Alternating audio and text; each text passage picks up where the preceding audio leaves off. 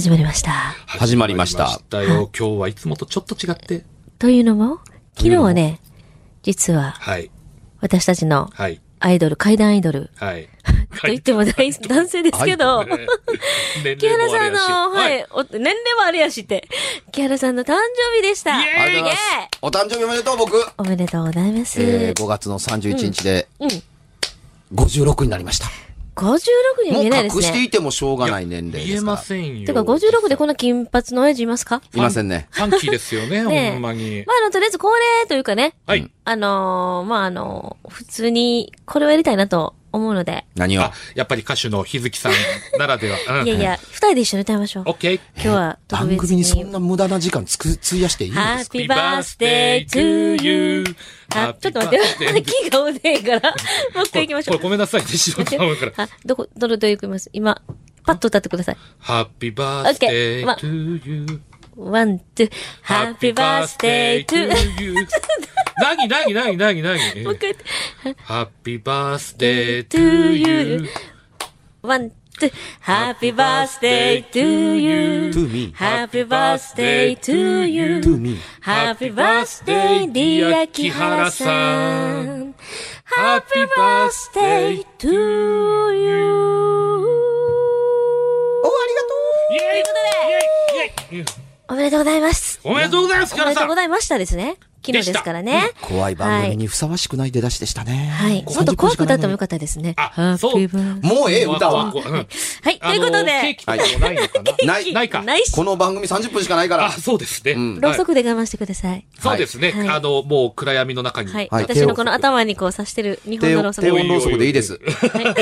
ということで。もうねお便りがそうです増えてきましたうん。お便りが。読んでいかないと間に合わない感じですね。どんどん読んでいきましょうか、ほんなら。行きましょうか。うん、どれ行きましょう？じゃあ、どれ行きましょう？いっぱいありますけえっと。あ、これ、あの、珍しくね、おはがきでいただいてるえ、分がございます。はがき、あ、本当や。そうなんです。あこれ、ありがとうございますこれ一発目じゃいきた面白いんとでしょうね。あの、えー、読みます。ははいい。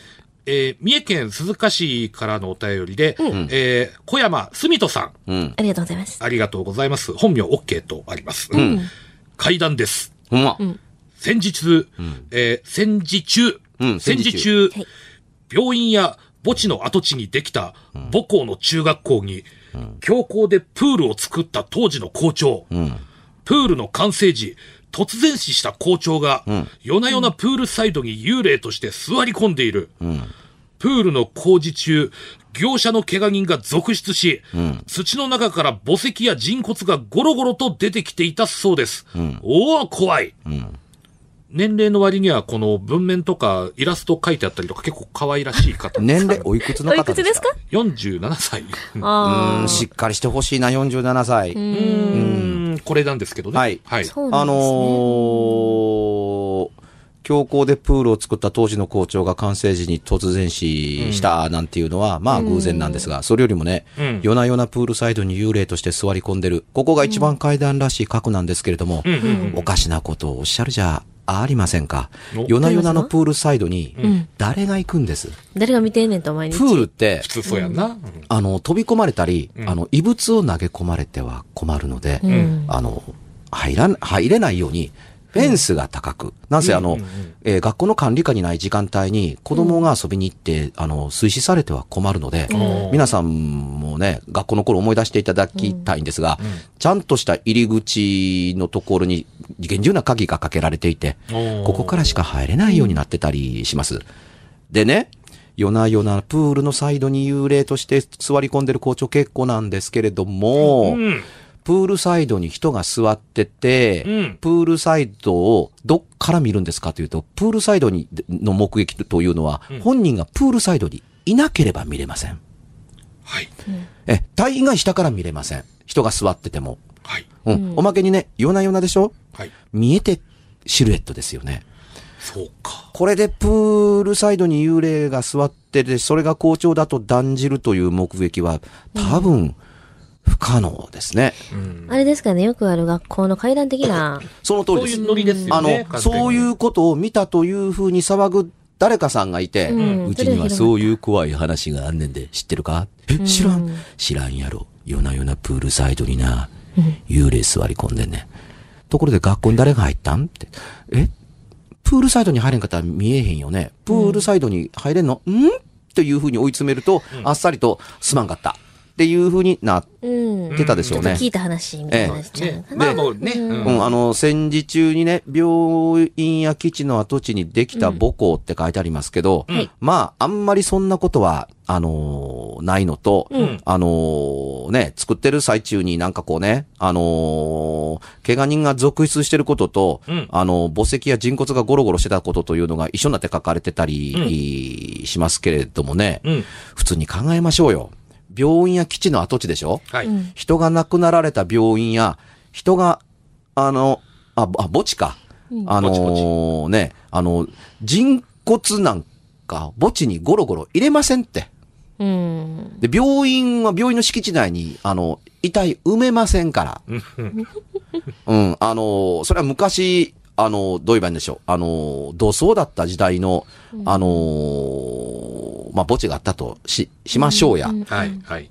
ねえ。うん。そんなのがそんなに残ってるた、ちょ、到底思いえないですけれども、んあの、物を作るときにね、人骨を動かさずに、あの、人間の土葬で埋まってる深さって、まあ、そんな深くないです。うん。ねえ。うん。だからもう基礎工事の時に、あの、出てくる、あの、来て当たり前でしょ墓地なんですから。まあね。墓地掘り起こして人骨がゴロゴロ出てきて何がおかしいんだと思ってるぐらいで結構です。うん。はい。はい。はい。うん。墓地じゃないところから人骨が出てきたら、これはすごいと思って、思いましょう。うん。そうですよね。ある意味で言うと。はい。はいという見解でございました。はいもう一枚言っていいですか？頑張れ47歳。はいはい。はい。ラジオネーム、豊島区のママさんより。はい。皆さんこんばんは。こんばんは。こんばんは。いつもポッドキャストで楽しく拝聴しております。ありがとうございます東京のものです。東京からですね。ありがとうございますね。うございます。えーうちの家族が幽霊が見える人が多いので、存在を信じてはおりますが、私自身は見えないのでお伝えできる体験談としては、家族が話している話ぐらいですが、自分自身には不可解な不思議なことはよく起きるといった感じではありますと。えーこの番組のポッドキャストを聞いていると、途中でよく止まったり、イオンがしたり、再生ができなくなったりは日常茶飯事です。わざわざ投稿はしませんが、と。うん。えー今回すごい気持ち悪いことが起きたのでメールしておくことにしました。待ってました。前回の4月の27日の放送分を聞いていた時の話です。はい。夜聞くのは怖いので、笑うとか言ってますね、かっこ。う ん朝ごはんを食べながら、ポッドキャストを再生しておりました。変わった聞き方してますね。朝から。そしたら、えーうん突然、シリ、あのー iPad、iPod の、iPod とかあるじゃない？。ヘイシリ。うんうん。あの、教えてくれるやつね、いろいろ。アイあのうんうん iPhone、うん iPhone とかにあの、寂ししい時に話会話するやつや。うんうんうん、それでもいいと思う。うん、そういう使い方も。突然 Siri が起動して聞こえなくなり、うんえ？と思って顔面を見たら、うん。女の人？と、はてな、ね？と、表示された画面が落ちたんですって。ええ。で、何事もなかったように戻ったって。シリという機能が、はい女の人と答えたわけですね、つまり。はい、女の人と出て、はてなとこう、パッとこう出て、ここ出てくるんですよね。だ言ったら自分、シリを起動して自分が女の人って、だから音言わない声で言わないとそういう風に出ないよね。それで、もちろんラジオ聞いていたので、うんテレビもつけていなければ、部屋に私は一人、シリを使ったことがある私、え人はわかると思いますが、シリに切り替わってから、音声入力にモードが切り替わるまでに少しタイムラグがあるし、ポンと音が鳴って入力が始まる。そうですね。そうです。そうです確かにそ。の通り。うんしかし私が、えっと顔を上げた時にはすでに女の人は表示されており、入力しよう、もし入力しようと思ったら、女の人クエスチョンマークって言わないと、うん。その入力入らないです。そこまで言わなあかんやん。はい。そうなんです。で、突然のことに箸を持ったまましばらく自分の脳内がフリーズしてしまいましたが、慌ててポッドキャストの画面に戻り、再生残り時間を確認すると、6時45分と表示されていたので、残り時間が7時半ぐらいのことだったのではないかなと思われますと、えーこの話への抗議なのか番組へのご意見なのか何か伝えたいことがあってのことかと思いメールを出すことにしましおた。うえーご意見よろしくお願いいたします。とないかうことなんです。なか強烈ですね。珍しいですね。うん。あの、別にメッセージ性は何もないと思いますが、うん。あの、いわゆる機能のミス、うん。誤作動ということでもない限り、ちゃんと起動していて、うん。起動した通りのままのプロプログラムで動いてい,、はいるとするならば、ん。まあないことでしょうね。うん。あの、勝手に時々シリ入れてしまうので、あの、大概の場合は、あの、それ消したいと思ってバタバタするので、うん。あの、シリと喋る趣味な、趣味ないので。し、かも、あの、ラジオ聞いてるので、いや、その時にはね、うん。あの、よく聞き取れませんでしたからという文字が出てくるんですよ。そう、そうですね。ううん。ん、実際、あのうん割と自分で喋っていても、うん。あの、よく聞き取れませんでしたみたいな文字が出るのでそれが表示されたのは、聞き取れる音声があったのでしょうあ。ったのでしょうということになるのでしかもシリ立ち上げるのちょっと長押ししないといけませんしね。そうそうでそうそう。すよね。そんな瞬間的に立ち上がらない。うん。うん、あのー不思議なお話日常のすぐそばにある会であったと思えると、ちょっと嬉しいですね。うんこれはねこれ面白いんじゃないですか、いや、面白かった。これは、はい不思議な。しかし、メカや、あの、メカや、あのね、最新の機材が絡んでくる回は、僕ちょっと苦手です。機械がわからないので、うん、専門家にととっては、ひょっとすると当たり前の機能なのかもうんうんうんうん。わからない。それやったミスとからうね。ん。それやったら、ちょっとあの、もう一個ぐらい、はいちょっといけそうな気がするんですけども、はいえーとですね、新潟県は新潟市、えーラジオネームバチオさんからです。ありがとうございます。遠いとこからね、またね。新潟えー拙者の生まれ故郷でもありますからね。あなるほどはい。えー木原さん、松山さん、日月さん、はじめまして。はじめましてポッドキャストで聞かせていただいております。ありがとうございます。人生で怪奇現象や説明できない体験はほとんどしたことがないのですが、いいね。一つだけ覚えている不思議な体験があるので、語らせてください。うん。はい。私が小学校2年生の時です。うん。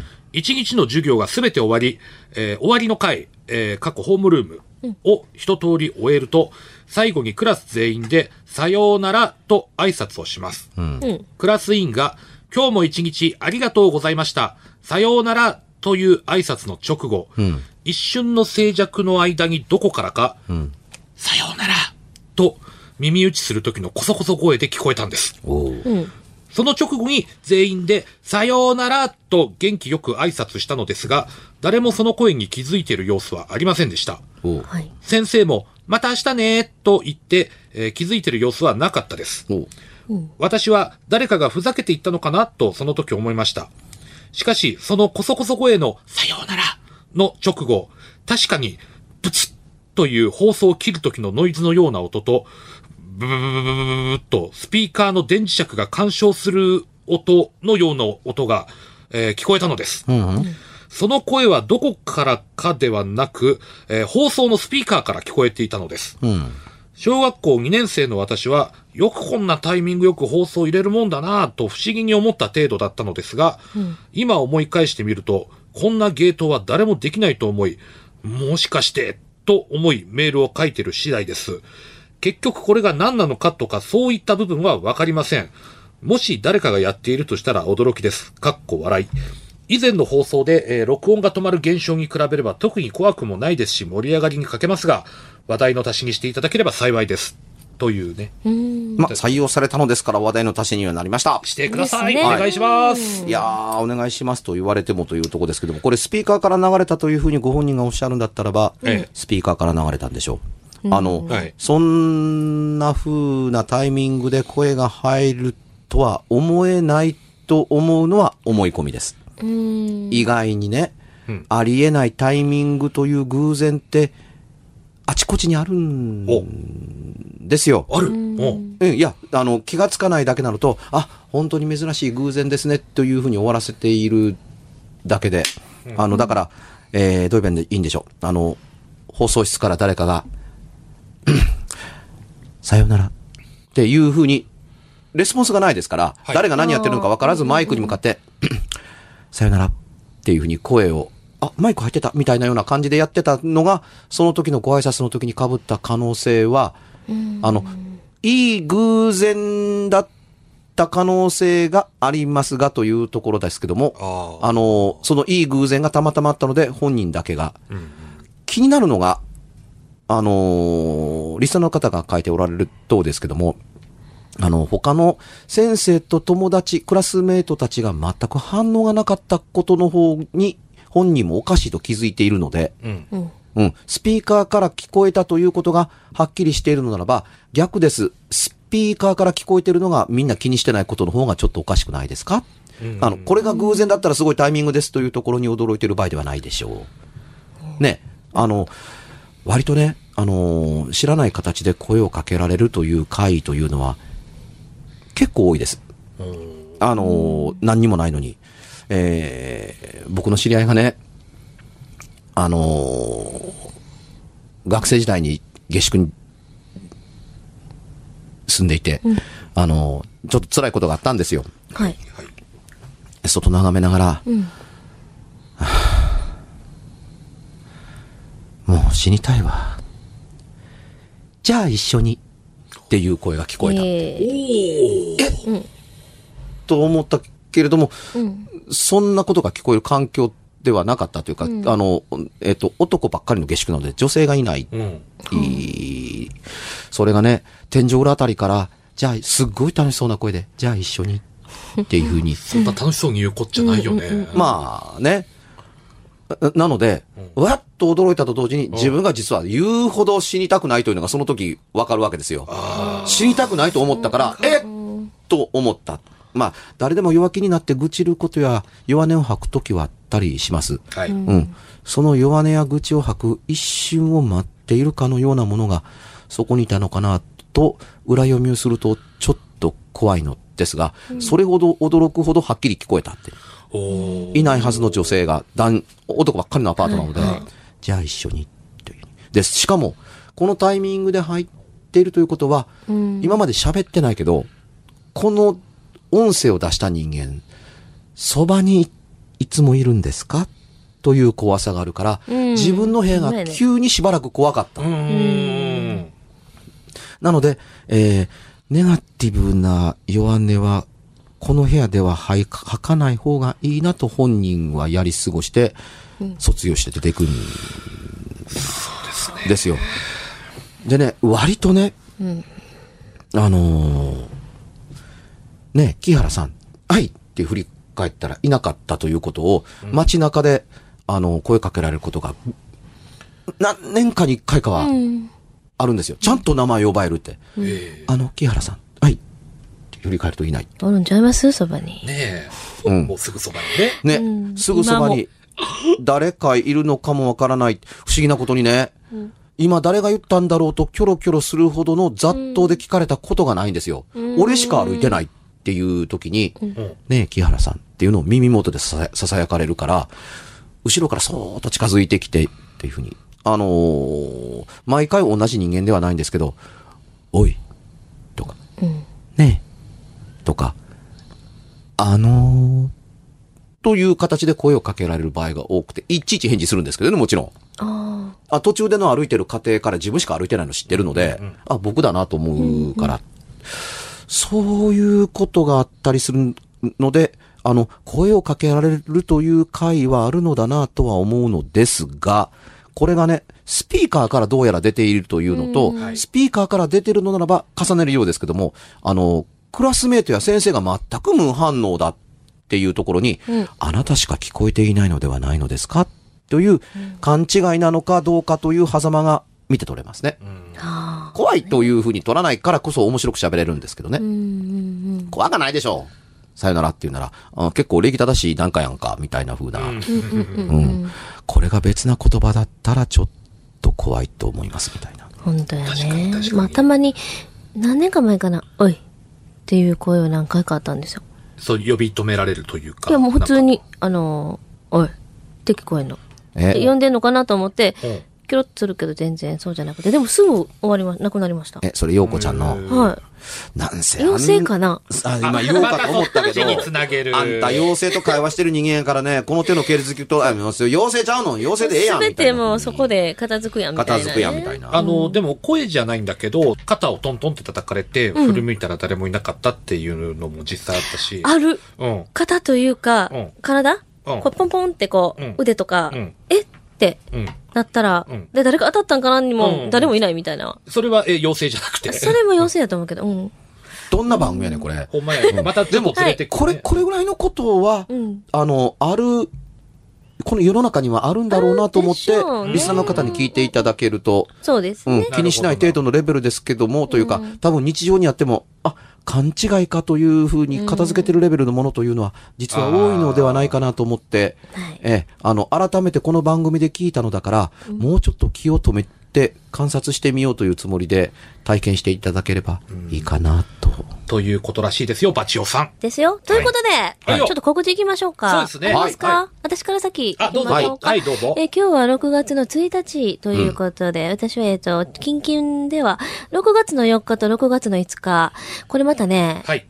ある意味この番組がきっかけと言いますかね、うんあの、この番組の大ファンの、うん。